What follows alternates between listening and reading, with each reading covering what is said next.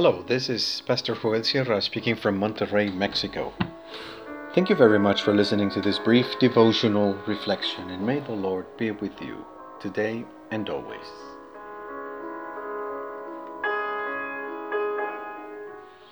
Out of season. Gospel of Mark, chapter 11, verses 12 through 14 in the New International Version. The next day, as they were leaving Bethany, Jesus was hungry. Seeing in the distance a fig tree in leaf, he went to find out if it had any fruit. When, re- when he reached it, he found nothing but leaves, because it was not the season for figs. Then he said to the tree, May no one ever eat fruit from you again. And his disciples heard him say it.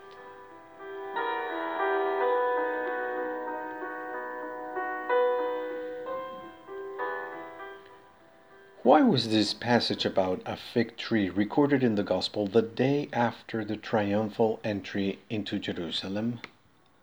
The memory of the previous day can still be perceived in the air. The crowd shouting cheers and hosannas to Jesus, who came in riding on a borrowed donkey. The context of Jesus' arrival in Jerusalem gives us the correct perspective on the episode about the fig tree. It is the Lord of Israel who comes to look for fruits in his people, but does not find any. It is a reference to Jeremiah 8:13, where it says that the Lord comes to reap fruits, figs on the fig tree, and only finds leaves. The fig tree is a representation of the Judaism of the time of Jesus, which was still alive, but without any fruit. In the book of the prophet Jeremiah, it is announced that this fig tree would be completely bare, as indeed happened in the experience of the exile to Babylon. We understand that the law of God had foreseen that a fruit tree could serve to feed the poor who passed by, without this being considered theft. The Lord Jesus was hungry, and he looked for fruit on the fig tree, but he was left hungry because it was not yet fig season. It is not that the fig tree was barren, but that it was not its time. The words of Jesus towards the fig tree sound very severe, especially if we consider that he's looking for fruits out of season, because the fig season had already passed. However, in the context of Jesus' arrival in Jerusalem for the Passover celebration, this encounter of Jesus with the fig tree takes on a deeper meaning. He came to his own, but Jerusalem did not receive him or accept him.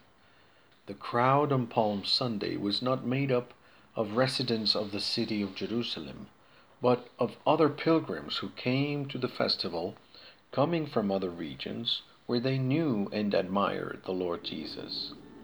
This explains why the crowd at the triumphal entry yells at him hosannas and the crowd on Good Friday yells, yells at him, Crucify him.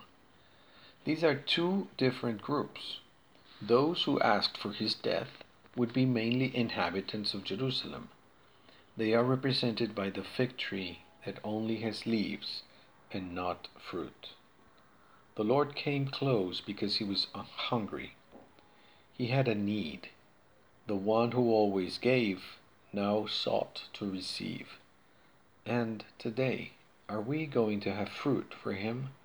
Because the Lord wants us to bear fruit in season and out of season.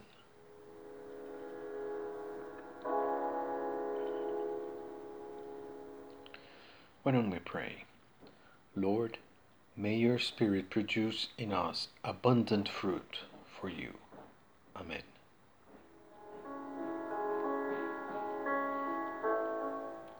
The Lord builds his blessed kingdom in humility and for the reconciliation with our Heavenly Father.